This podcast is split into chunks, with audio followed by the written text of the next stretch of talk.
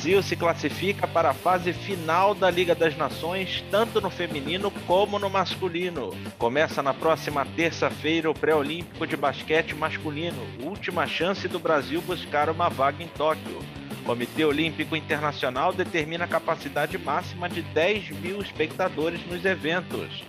Como Tóquio se prepara para receber o maior evento esportivo do mundo, e a delegação brasileira que já conta com 272 atletas classificados. Essas e outras notícias você confere agora no Sintonia Olímpica.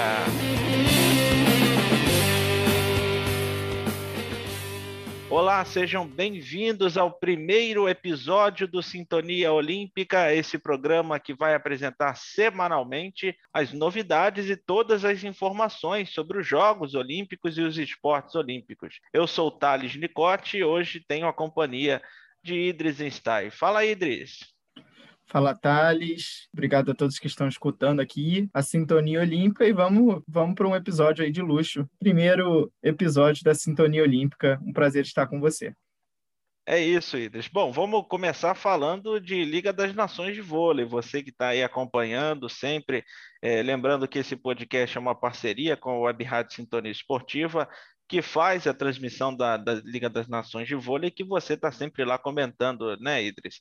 É, então, a seleção feminina terminou a primeira fase da competição na segunda colocação. Foram 13 vitórias e duas derrotas, ficando apenas atrás dos Estados Unidos. Como é que o Brasil tem desempenhado esse papel na Liga das Nações feminina, hein, Idris?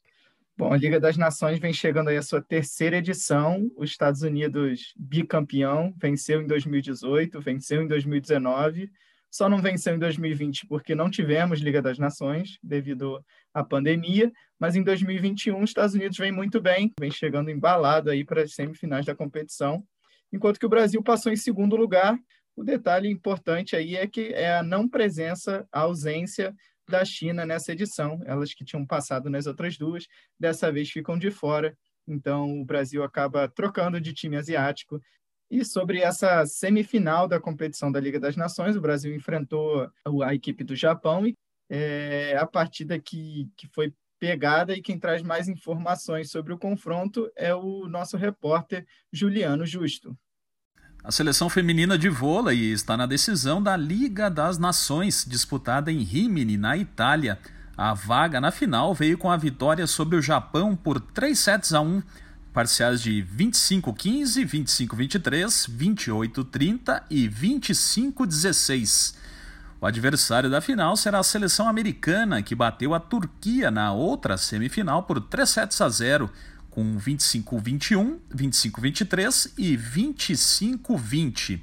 As norte-americanas fizeram a melhor campanha na primeira fase, com 14 vitórias em 15 jogos, uma delas justamente diante do Brasil por 3 sets a 1. O grande destaque brasileiro na vitória sobre o Japão foi a oposto Tandara, com 23 pontos. A ponteira Gabi, com 18, também foi bem na partida. A decisão do título ocorre nesta sexta-feira, dia 25, às duas e meia da tarde, no horário de Brasília. A equipe nacional busca o título inédito antes dos Jogos Olímpicos de Tóquio e as americanas estão atrás do tricampeonato.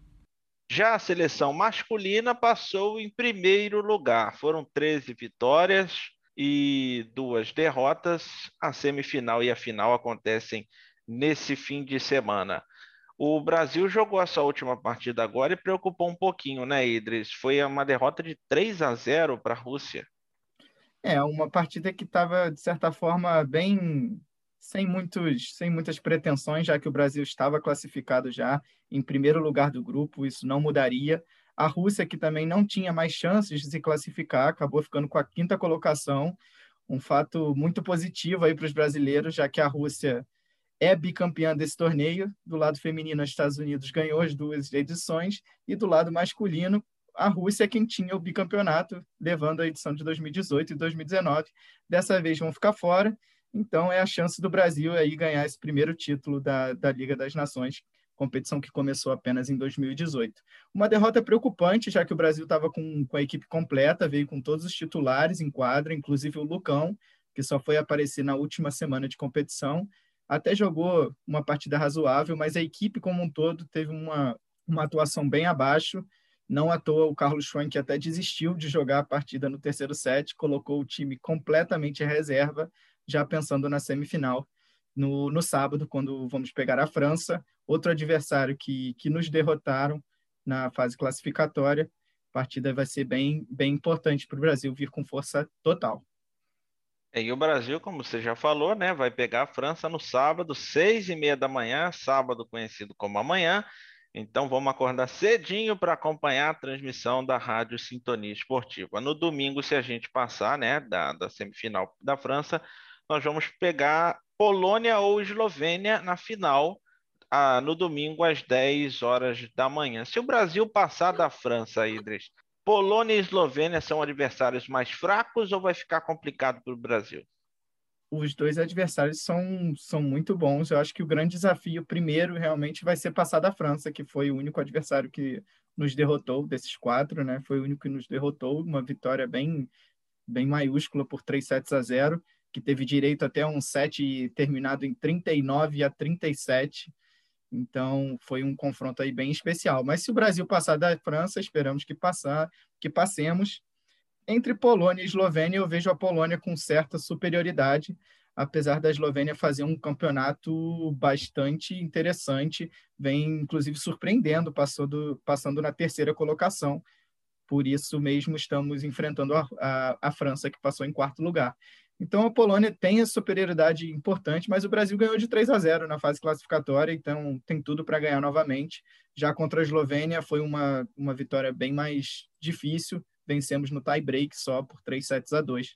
Então, quem vier com certeza será um adversário bem difícil para o Brasil.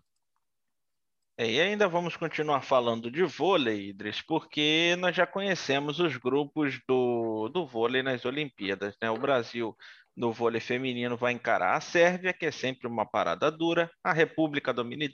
República Dominicana, que também é um adversário que costuma dar trabalho para a seleção brasileira, Japão, Quênia e Coreia do Sul. Esses são os adversários do Brasil no feminino. Se você quiser, Idris, pode até passar a tabela dos jogos do Brasil no vôlei feminino e fazer uma breve análise aí do, dos adversários da nossa seleção. Bom, do lado feminino, a gente tem adversários interessantes, mas tem tudo para passar e passar com tranquilidade nessa competição. A gente começa enfrentando a Coreia do Sul, lá no dia 24 de julho, um sábado, 9h45 da manhã.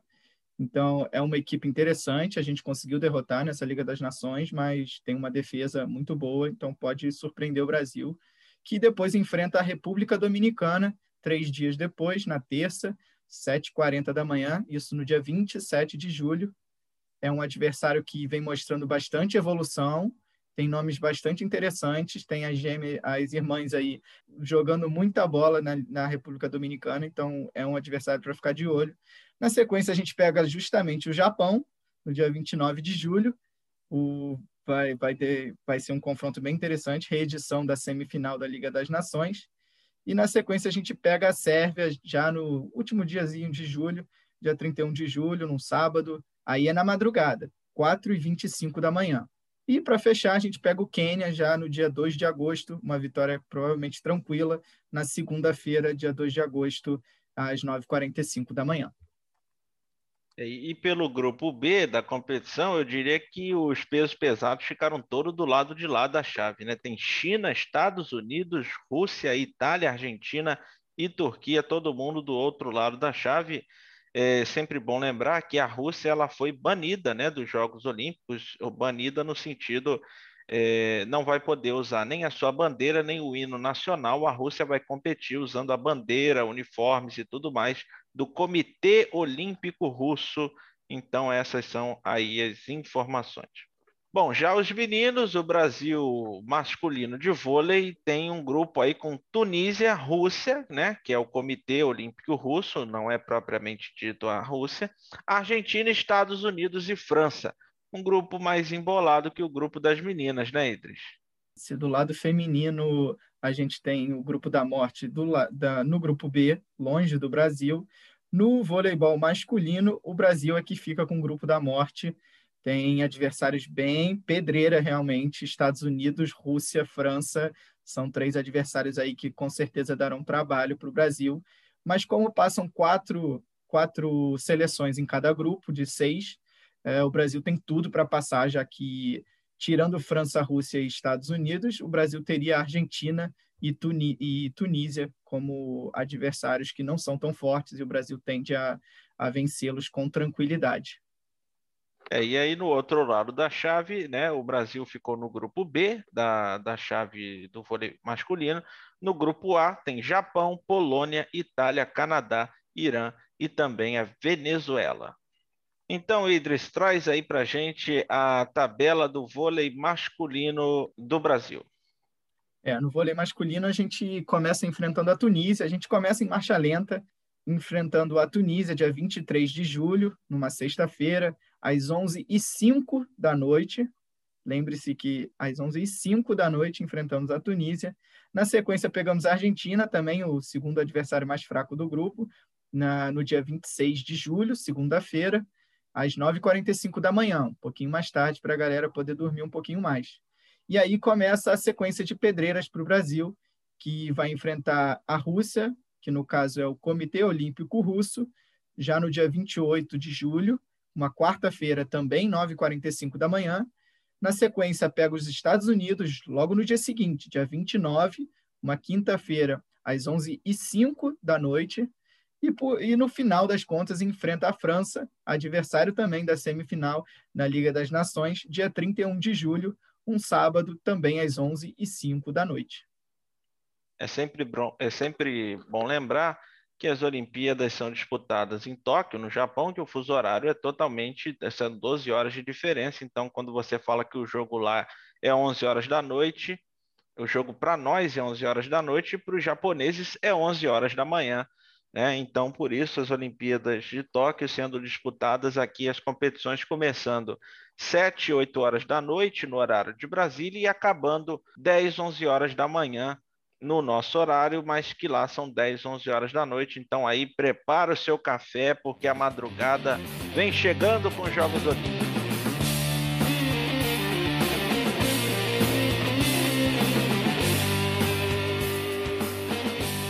Saindo do vôlei, vamos para o basquete. Semana que vem vai rolar o pré-olímpico de basquete masculino direto de Split, na Croácia. Evento esse que vai ter a transmissão da Web Rádio Sintonia Esportiva e quem vem trazendo as informações do basquete é o nosso repórter Juliano Justo. A seleção brasileira masculina de basquete venceu os dois jogos preparatórios contra a Polônia antes do pré-olímpico da modalidade, que começa na próxima terça-feira. Os placares dos jogos foram 85 a 79 e 68 a 65. O grande destaque dos testes foi o ala Léo Mendel, que marcou 10 pontos em um jogo e 23 no outro. O pré-olímpico é a última chance de classificação para os Jogos de Tóquio e será disputado na cidade de Split, na Croácia. O Brasil está no grupo B, ao lado de Tunísia e dos donos da casa, a seleção croata. Já no grupo A temos Alemanha, Rússia e México. A primeira partida do time verde amarelo acontece na terça, a partir das três da tarde, contra a Tunísia. Já no dia seguinte, no mesmo horário, o Brasil encara a Croácia. Se vencer as duas partidas, a seleção avança para a semifinal, que acontecerá no sábado, dia 3. E a grande decisão, a final, será no domingo, dia 4. Lembrando que só o campeão do torneio vai disputar os Jogos Olímpicos de Tóquio 2020 e o pré-olímpico vai ser transmitido pela web rádio Sintonia Esportiva. Daí tá a reportagem do Juliano trazendo todas as informações sobre a seleção brasileira de basquete masculino que se prepara para o pré-olímpico. Última chance do Brasil, se não vencer, não vai para as Olimpíadas, assim como as meninas, né, Idris? Desde 92 o basquete feminino não ficava de fora dos Jogos Olímpicos. É, o basquete vem vivendo momentos de tensão aí, ficando fora no feminino, como você comentou, há muito tempo que a gente de, não deixava de ver o basquete feminino em Olimpíadas, e o masculino aí tem uma sobrevida para tentar garantir pelo menos uma vaga em uma das categorias, já que no basquete 3x3 também ambas as categorias, tanto masculino como feminino, estão fora da competição. o masculino do 3x3 perdeu nas quartas de final do pré-olímpico da categoria contra a França. Foi até uma surpresa, jogou bem a competição, mas acabou passando em segundo do grupo e foi, na sequência, eliminada pela forte equipe francesa. E o feminino, que nem se classificou para o pré-olímpico da modalidade, acabou ficando de fora também. E agora é a chance do, do basquetebol principal, digamos assim, do basquetebol masculino do Brasil se classificar. Vem de dois amistosos muito bons contra a Polônia, mostrando evolução, é, ganhando confiança da equipe. O Varejão, inclusive, que era visto como um jogador que não jogaria tantos minutos, entrou e entrou bem no jogo. E, e a expectativa é de uma equipe bem forte aí para o pré-olímpico. É, sempre lembrando que o basquete 3x3 é uma nova, uma nova modalidade para esses Jogos Olímpicos de Tóquio 2020. Você tem aí, Idris, a lista de convocados da seleção masculina de basquete? Bom, o Brasil já tem a, a seleção brasileira completa e escalada para o pré-olímpico. Vem com os armadores Jorginho, do São Paulo, Marcelinho Huertas, que está no Tenerife, da Espanha, Rafa Luz, do complicado Nevzis Optibet, da Lituânia, e Iago, do Flamengo. Traz então também os alas e armadores Caio Pacheco, do Bahia Basquete, que é da Argentina, não é da Bahia, e o Vitor Benite, de Burgos, da Espanha. Como alas, vem com dois alas, o Alex Garcia, do Bauru, e o Léo Mendel, do Fuenlabrada, da Espanha também. Os alas e pivôs escalados pelo técnico croata foram Bruno Caboclo, do Limoges, da França, Lucas Dias, do SESI Franca e Léo Demétrio, do Flamengo. E, por fim, os pivôs convocados foram Anderson Varejão, do Cleveland Cavaliers, dos Estados Unidos, Cristiano Felício, do Chicago Bulls, dos Estados Unidos, Lucas Mariano, do São Paulo e Rafael Hetzheimer, do Flamengo. Eu lembro ainda também que Raulzinho, Marquinhos, Didi e Gui Santos acabaram pedindo dispensa da seleção, esses dois últimos, inclusive, por conta de, de um calendário aí da, de pré-temporada da NBA. Muito bem, todas as informações então aí que a gente está trazendo, eu particularmente, Idris, acho complicado é, o Brasil conseguir essa classificação não é impossível, mas acho complicado. O Brasil tem a Croácia pela frente, joga, apesar do técnico brasileiro ser croata, a Croácia joga em casa e geralmente complica para os seus adversários. Então, mesmo que o Brasil passe, ainda tem que encarar outros adversários, Alemanha, México, Rússia, enfim. Acho que o Brasil tem poucas chances é, de chegar, mas se chegar, vamos ficar felizes aí com o Brasil também disputando o basquete nos Jogos Olímpicos Tóquio 2020.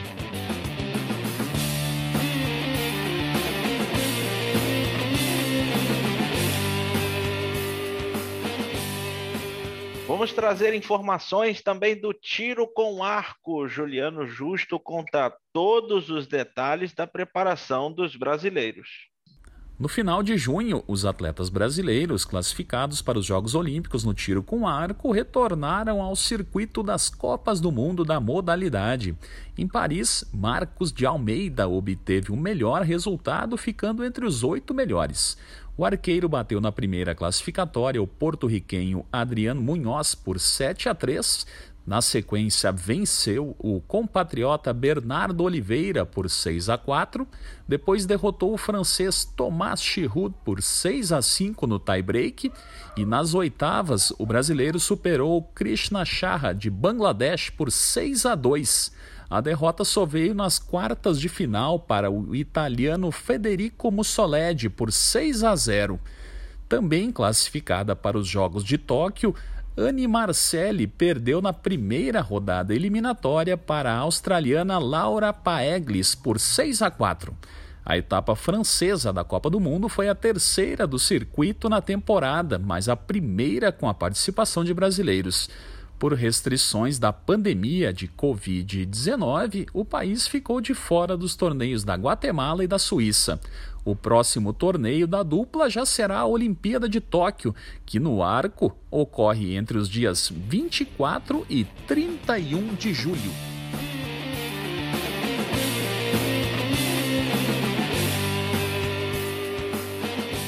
Agora vamos falar sobre a organização, sobre a realização dos Jogos Olímpicos em si. Né? A comissão que organiza a competição anunciou nessa semana que vai permitir público no torneio, desde que limitado a 50% da capacidade da arena e que o total de pessoas em um evento não supere 10 mil pessoas, um teto que só deve atingir partidas de futebol, beisebol e softball, além do golfe que são as arenas e os locais que comportam aí essa quantidade de pessoas. Os estrangeiros, no entanto, estão vetados, só como já havia sido informado é, anteriormente pela, pelo Comitê Olímpico, somente torcedores que moram no Japão poderão frequentar os locais de competição. Bom, no fim, eu acho que a decisão é acertada, né, Idris? Os eventos esportivos no mundo todo estão começando a reduzir os prejuízos da temporada, aceitando o público em locais que a pandemia já está um pouco sob controle. Com, como exemplos, a gente tem a NBA, a Fórmula 1, o Circuito Mundial de Tênis. Então, tem algumas competições aí que estão aí de forma controlada, colocando o público nos estádios. Então, por que só a Olimpíada, que precisava dar o exemplo, acontecer sem público e causar um prejuízo ainda maior para os organizadores, né? É verdade que o Japão está um pouco atrasado na vacinação, mas o país sede da Olimpíada fez a lição de casa, tem a pandemia já, de certa forma, sob controle. O país que, que já chegou a 6 mil casos diários de Covid, hoje já caiu para menos de 1.500 por dia.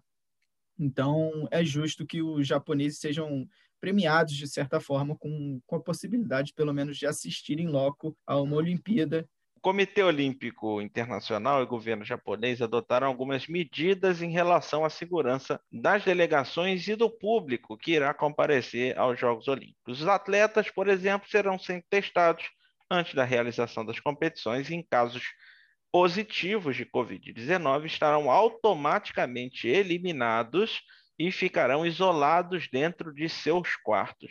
Outra medida que envolve os atletas é o impedimento do uso de transportes públicos, bem como a limitação de qualquer lugar público que não seja aprovado pelas autoridades que compõem aí o comitê organizador das Olimpíadas.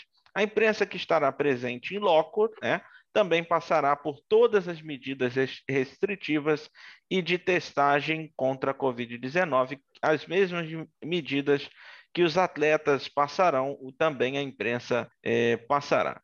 Bom, de acordo com o presidente do comitê organizador, o Seiko Hashimoto, o conselho de especialistas decidiu não comercializar bebidas alcoólicas nos locais das competições para prevenir aí a propagação de, do coronavírus, né? A delegação brasileira, assim como todas as outras pelo mundo, começou a ser vacinada contra o novo coronavírus no mês passado. Cerca de 1.814 pessoas serão imunizadas pelas doses fornecidas pelas farmacêuticas Pfizer e Sinovac. 95% da delegação brasileira já está vacinada contra a Covid, né, Edith? Bom, essa é a expectativa do, do Comitê Olímpico Brasileiro, de ter algo em torno de 95% da delegação já vacinada. Atualmente, ela está em torno de 92%, que já tomou pelo menos a primeira dose da vacina, o que ao todo são 700 pessoas, é, se a gente considerar o Comitê Olímpico como todo, né, considerando atletas, comissão técnica, apoio de equipe e etc. Então, é um número bastante expressivo. E dos números que de pessoas que realmente não, não tomaram a vacina e nem vão tomar, estão pessoas que, que optaram por não tomar a, a, nenhuma dose das vacinas, pessoas que estão em países onde ainda não é permitido por não ter a nacionalidade, ou até por, no, no caso da seleção brasileira de futebol, inclusive, por não conseguir ter um período de 21 dias é, no mesmo local que seria o aconselhado para se tomar, por exemplo, a vacina da Coronavac. É, muito bem. E de acordo com uma pesquisa realizada pela Kyodo News, 57% da população da japonesa deseja o cancelamento da Olimpíada. O estudo ainda diz que 87% do público acredita que a realização do evento terá um aumento significativo nos casos de Covid-19, então aí a população japonesa insatisfeita, né, Idas? É insatisfeita. Do lado do COI, né, a afirmativa do COI é de que pelo menos 80% de todos os participantes dessas Olimpíadas já vão estar vacinados. Apesar de não, de não obrigar nenhum atleta, jornalista, voluntário a se vacinar, eles fornecem vacina para todos que tiverem credenciado a participar dos Jogos.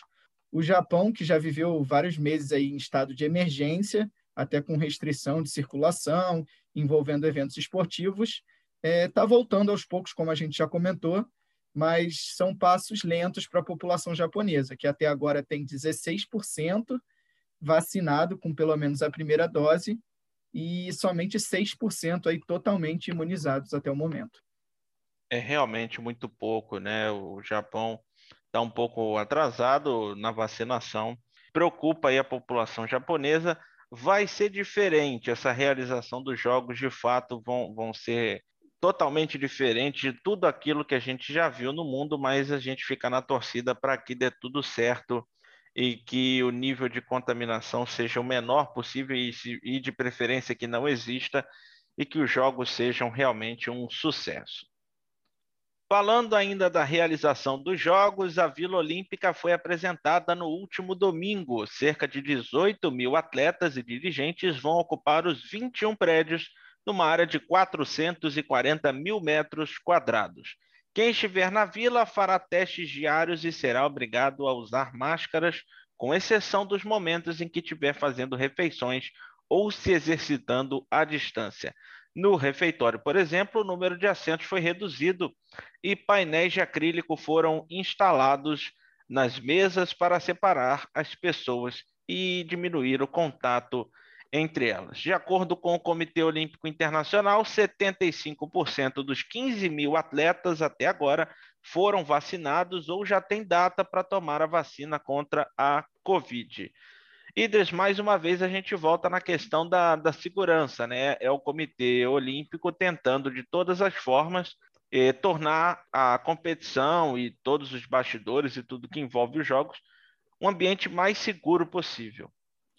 É, um pouco do que a Comebol tentou de forma meio torta, tentou garantir aí a Copa América aqui no Brasil, o COI de forma um pouco mais organizada e com mais tempo de preparação, vai tentando imunizar os seus atletas e todo o, o staff envolvido nessa competição aí, que é enorme, a gente são proporções mundiais, então realmente tem que estar muito atento porque um, um caso isolado pode escalonar muito rapidamente. Uh, o mais fresco que a gente tem aí é sobre a dele delegação do Quênia, inclusive, que já tem duas pessoas aí contaminadas da delegação que vem chegando para Tóquio, então já, já começa a isolar essas pessoas e, e vendo como conter da melhor maneira é, você citou bem a Comembol, né? Um protocolo que foi totalmente desorganizado, uma competição que do dia para a noite veio parar aqui no Brasil, né? Uma competição que ia ser realizada na Argentina e na Colômbia. Os países que sediariam o torneio desistiram e aí caiu no colo do Brasil, o Brasil sem nenhuma estrutura, com um país completamente devastado pela Covid-19. A briga, a gente já viu aí, né? Mais de 140 casos de Covid-19 envolvendo atletas, dirigentes e até pessoas que não têm nada a ver com isso. A gente viu muita gente que trabalha nos hotéis que estão abrigando as delegações sendo contaminadas por conta dessa, dessa má organização, né? vamos dizer assim, uma má organização por parte da Comembol, ah, o COI teve tempo, né, Idris? Ah, as Olimpíadas iam acontecer no ano passado e foram adiadas para esse ano, né? O nome do evento permanece Tóquio 2020 por uma questão de marca, mas o evento é no ano de 2021, então o, o Comitê Olímpico teve um ano para se preparar e pensar e planejar todo esse evento, né? Essa é a grande diferença entre esses dois eventos que a gente está comentando, porque as Olimpíadas é um são um evento mundial e para tal a gente precisa pensar em todos os aspectos. E nesse sentido a gente tem que chamar atenção não para os casos de contaminação de atletas, a gente acaba falando principalmente dos atletas, deles se vacinarem e tudo mais, mas como a gente está vendo na Copa América, os principais casos, a maioria dos casos são de pessoas da, de, uma, de comissão técnica, trabalhadores do estádio, trabalhadores de transporte. Então, esse realmente é um setor que acaba ficando esquecido, mas é quem deve levar aí uma das principais atenções durante a execução dos jogos.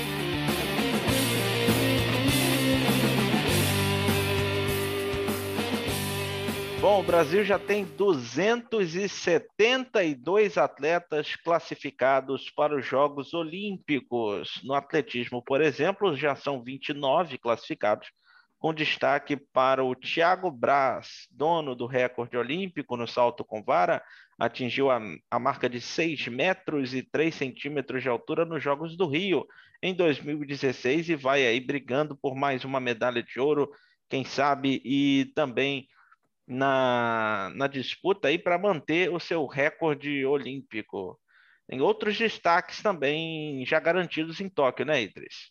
Isso, Isaquias Queiroz, grande nome da canoagem de velocidade, também é outro nome garantido em Tóquio. O baiano vai disputar duas provas de canoagem e busca mais uma medalha olímpica, ele que é o único brasileiro até então a garantirem uma mesma edição de Jogos Olímpicos, três medalhas de volta para casa, de volta para o Brasil. Em 2016, ele foi muito bem, conquistando duas pratas nas provas de, de mil metros, além de um bronze na corrida de 200 metros. E nesse, nessas Olimpíadas de Tóquio, então, a gente espera que ele conquiste pelo menos um ouro, já que bateu na trave duas vezes na Rio 2016. Vem com, vem com sangue nos olhos, já que agora na última competição antes dos Jogos, na Copa do Mundo da modalidade, em maio deste ano, o baiano veio e conquistou novamente a, a medalha de prata. Bom, no futebol também temos os atletas que disputarão a modalidade do futebol masculino, o técnico André Jardini, que disputou aí recentemente amistosos com a seleção é, brasileira, perdeu para Cabo Verde por 2 a 1, bateu a seleção da Sérvia, sub-23, e a convocação do André Jardine está da seguinte forma: os goleiros são o Santos do Atlético Paranaense e o Breno do Grêmio. Laterais, Daniel Alves, surpresa aí na convocação, o Daniel Alves do São Paulo, Gabriel Menino do Palmeiras, Guilherme Arana do Atlético Mineiro. Os zagueiros são três: é, Gabriel Guimarães do Arsenal, o Nino do Fluminense e o Diego Carlos do Sevilha da Espanha. No meio-campo, Douglas Luiz, do Aston Villa, o Bruno Guimarães, do Lyon, o Gerson, que está de saída do Flamengo para o Olympique de Marseille, e Claudinho, do Red Bull Bragantino, e o Matheus Henrique, do Grêmio.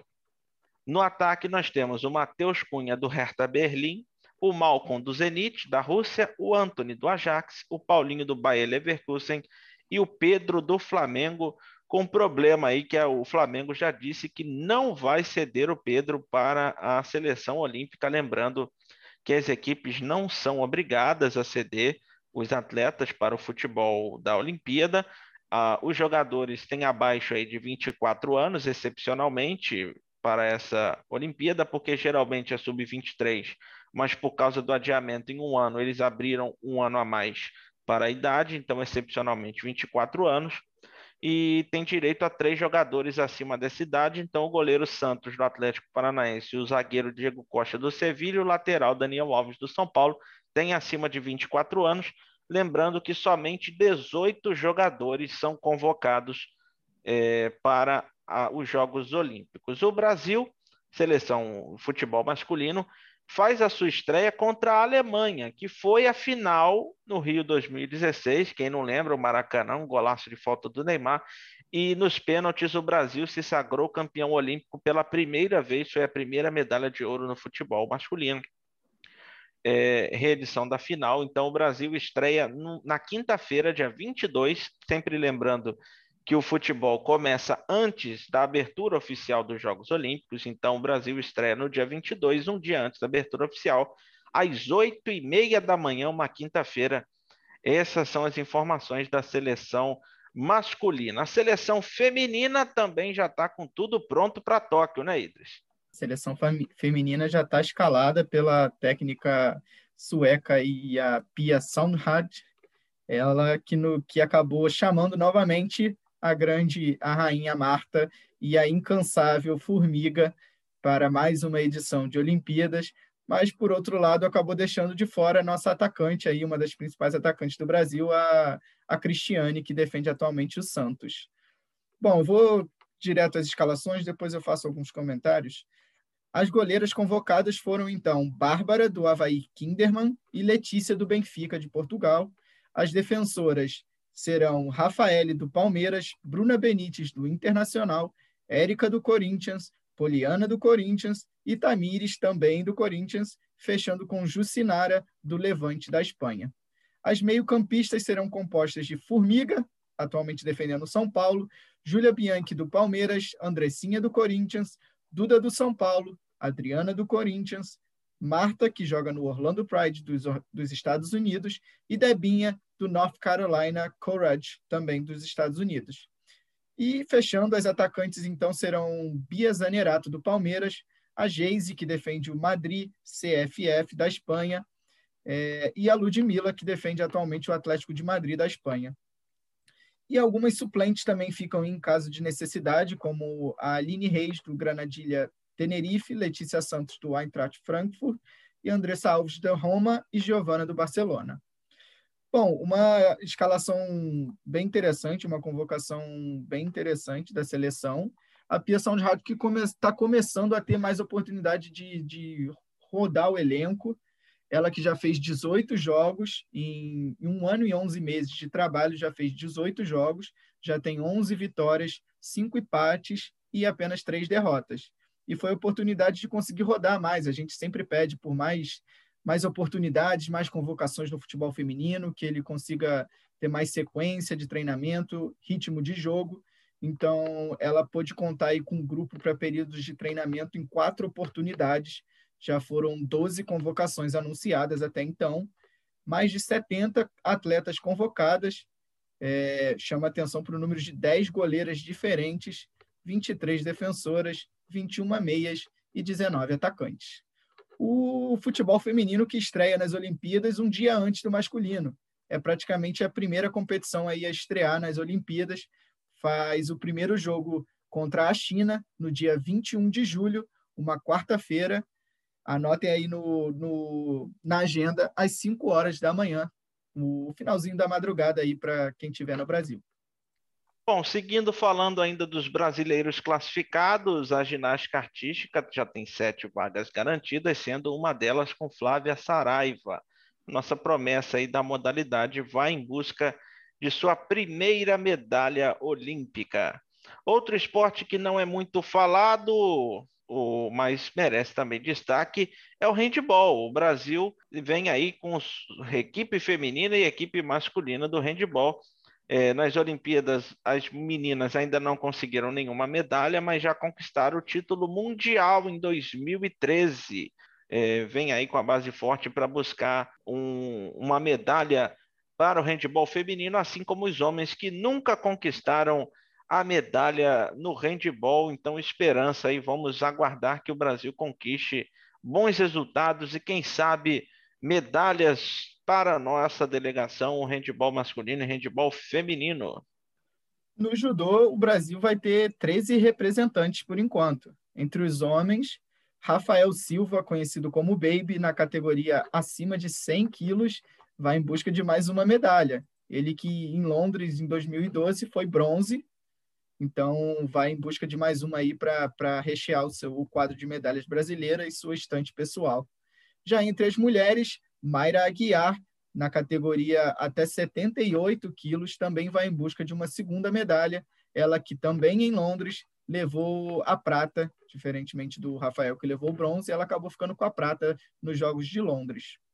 E a vela é outro esporte aí que chega forte quando a gente está falando de medalha. Já são 13 brasileiros classificados para essa edição dos Jogos em Tóquio 2020 e o eterno Robert Scheidt vai em busca novamente de um tricampeonato olímpico, ele que já foi, já foi medalhista de ouro por duas oportunidades, vai então em busca de uma terceira e, quem sabe, última medalha de ouro para o Brasil nesta modalidade. E fechando, então, um dos esportes que mais deram medalhas para o Brasil, já que a gente está no, no, esquema, no, no clima de medalhas olímpicas, um dos esportes que mais deram medalhas para o Brasil foi o vôlei de praia, que também já tem suas vagas definidas. É, no feminino, quem fica com as vagas é a dupla Agatha e Duda, Agatha que foi prata em 2016, e a outra dupla que vai representar o Brasil no feminino é Ana Patrícia e Rebeca. O feminino que só não levou o pódio olímpico na edição de Pequim 2008. Nas outras edições, o Brasil sempre esteve presente, já foi até o momento uma medalha de, de ouro para o Brasil, quatro medalhas de prata. Então, é, um, é uma modalidade bem forte do Brasil nessa competição. Enquanto isso, o, o Alisson e Bruno Schmidt, que foram ouro na Rio de 2016, estarão presentes novamente na Tóquio 2020, só que dessa vez mais longe um do outro. Eles que representarão o Brasil por duplas diferentes. Dessa vez, o Bruno Schmidt, que foi ouro em 2016, vai fazer uma parceria com o gigante Evandro, de mais de dois metros de altura, e o Alisson, também ouro em 2016, junto com o Bruno Schmidt, vai fazer uma parceria com o Álvaro Filho. Lembrando que o Alisson vai para sua terceira Olimpíada, já que ele foi prata em 2012 e ouro em 2016. E na parte do masculino, só não teve pódio na primeira edição dos Jogos, lá em Atlanta 96. Desde então, o Brasil sobra nessa categoria, leva sempre muitas medalhas. O Brasil, que no total já conta com 13 medalhas olímpicas até aqui. Fechando esse giro, então, pelos atletas classificados, vamos falar de natação. E a nossa delegação será formada por 26 atletas. Essa vai ser a maior delegação em uma edição de jogos no exterior. E o Juliano Justo bateu um papo com a caçula desse time, a paulista Stephanie Baldutini, ela que tem apenas 16 anos e, além de ser a mais jovem dessa atual seleção, é também a nadadora mais jovem do Brasil em uma Olimpíada desde Ricardo Prado em 1980. Ela tem apenas 16 anos e, além de ser a mais jovem dessa atual seleção, é também a mais nova nadadora nacional em uma Olimpíada desde Ricardo Prado em 1980. Um monte de gente da minha idade veio me agradecer assim por representar eles. Eu acho que tipo mostra que idade nem sempre significa algo, sabe? É essa é quanto você gosta de nadar, sua dedicação. Várias pessoas tentam, não conseguem, sabe? É algo muito difícil e a natação, especialmente, é um esporte muito difícil. Eu fiquei super feliz, assim, e relação às Olimpíadas, é, vai ter uma grande diferença de idade, vai, mas eu não acho que isso vai afetar muito, sabe? A gente é uma equipe, todo mundo tá nisso juntos. A atleta do Clube Paineiras do Morumbi de São Paulo participará da equipe do revezamento 4 por 100 feminino ao lado de Etienne Medeiros, Larissa Oliveira e Ana Vieira. Muito legal, especialmente porque eu me inspiro nelas, né? Nas três, na Ana, na Etienne, na é, Larissa, então poder competir com elas, né? A gente virou tipo uma equipe, mesmo não se conhecendo direito, já foi um time formado, assim, então foi muito especial. No Rio de Janeiro, durante a seletiva olímpica, vocês fizeram o tempo de 3:38:59. O que dá para esperar lá em Tóquio? Talvez uma final aí. Nosso tempo foi super forte, mas eu acho que a gente ainda consegue melhorar. Cada um melhorar uma outra coisa, acho que já consegue melhorar o tempo bastante. E durante as provas individuais lá na seletiva, Stephanie, você também teve participações muito boas, não é mesmo? Eu nadei o sem borboleta duas vezes, aí o 50 livre duas vezes, aí o sem livre três vezes. É, fiquei muito feliz, especialmente com o meu sem livre e 50 livre, mas especial. É, foi muito emocionante, né? Poder pular na água. Eu tava com medo que eu nunca ia melhorar meu tempo, aí fui lá, pulei já, e melhorei 70, 70 centésimos. Já, pra mim já foi assim tudo. Mesmo se não classificasse, não fosse pra final, se ficasse aquele tempo, eu ficaria super feliz. Aí eu tive a oportunidade de ir pra final pro segundo melhor tempo. Aí foi muito difícil, né, pular na água. Depois, é, muita pressão, só que. É, nadei, melhorei meu tempo, fiquei muito feliz, bati em terceiro e acho que até agora não caiu a ficha é, no meu tempo e o meu resultado, eu fiquei super feliz. 2020 tu, tu não conseguiste baixar, né? E daí lá na primeira oportunidade nos 100 metros, então, lá no Maria Lenk tu baixou 7 é, sete décimos, né? É, como 2020 foi um ano muito difícil, né? Por conta da pandemia e tudo, meu corpo mudou, Felizmente engordei, né? Foi difícil, eu não consegui nadar, mas aí depois pulei na água. Piorei 20 centésimos, mas eu fiquei feliz mesmo piorando por conta de tudo que aconteceu. E, e, depois, então, a primeira na eliminatória tu fez 55, 36, né? Se não me engano. É, acho que 34. Na final tu fez 55, 06, então, né? Isso. E, pô, foram tempos, pô, bem massa, né? É, fiquei muito feliz com o tempo. Fiquei super surpreso comigo mesmo, sabe? Olha, você tem que ver várias vezes pra ver se tá certo, assim. Para fechar o episódio de hoje, o primeiro do Sintonia Olímpica, vamos com o giro de notícias. No Mundial de Ginástica Artística em Doha, no Catar, três brasileiros se classificaram para as finais. Rebeca Andrade nas barras assimétricas, enquanto Arthur Zanetti e Caio Souza estão nas finais das argolas. A seleção brasileira feminina de tênis de mesa está treinando na Arena Carioca 1, no Rio de Janeiro, desde o último sábado na reta final de preparação para os Jogos Olímpicos de Tóquio, mais do que apenas a intensidade de repetição dos movimentos, acostumar as atletas aos estilos variados das adversárias são um dos focos a serem trabalhados pela equipe técnica da Confederação Brasileira de Tênis de Mesa. A estreia nos Jogos acontecerá no dia 24 de julho. A Confederação Brasileira de Pismo confirmou que João Vitor Oliva será o representante brasileiro nos Jogos Olímpicos de Tóquio no adestramento. Aos 25 anos, o brasileiro irá para sua segunda edição de Olimpíadas na carreira. Com duas montarias diferentes, Pedro Tavares de Almeida foi chamado para sua reserva. A nadadora Etienne Medeiros inicia sua viagem rumo aos Jogos Olímpicos de Tóquio 2020 mas antes ela faz duas paradas estratégicas visando chegar em sua melhor forma no Japão. Etienne desembarca primeiro em Roma, na Itália, onde disputa entre hoje e domingo a 58ª edição do Troféu Internacional de Natação, o Sete Colli, e em seguida a pernambucana faz um training camp em Rio Maior, lá em Portugal, para então chegar à Vila Olímpica no dia 18 de julho. Nesta semana foi realizado no Centro Nacional de Desenvolvimento do Atletismo em Bragança Paulista o iMeeting International rumo a Tóquio, que teve como propósito oferecer mais uma oportunidade dos atletas somarem pontos para o ranking, que é uma das formas de conquistar vaga em Tóquio.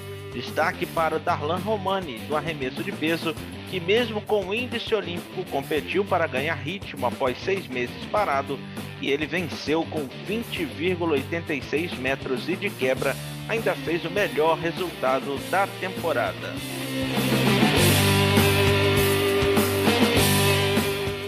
Esse foi o Sintonia Olímpica. Toda sexta tem um episódio novo no ar. Estamos nas principais plataformas de áudio também na programação da Web Rádio Sintonia Esportiva. Obrigado pela sua audiência e nos vemos na semana que vem. Até a próxima!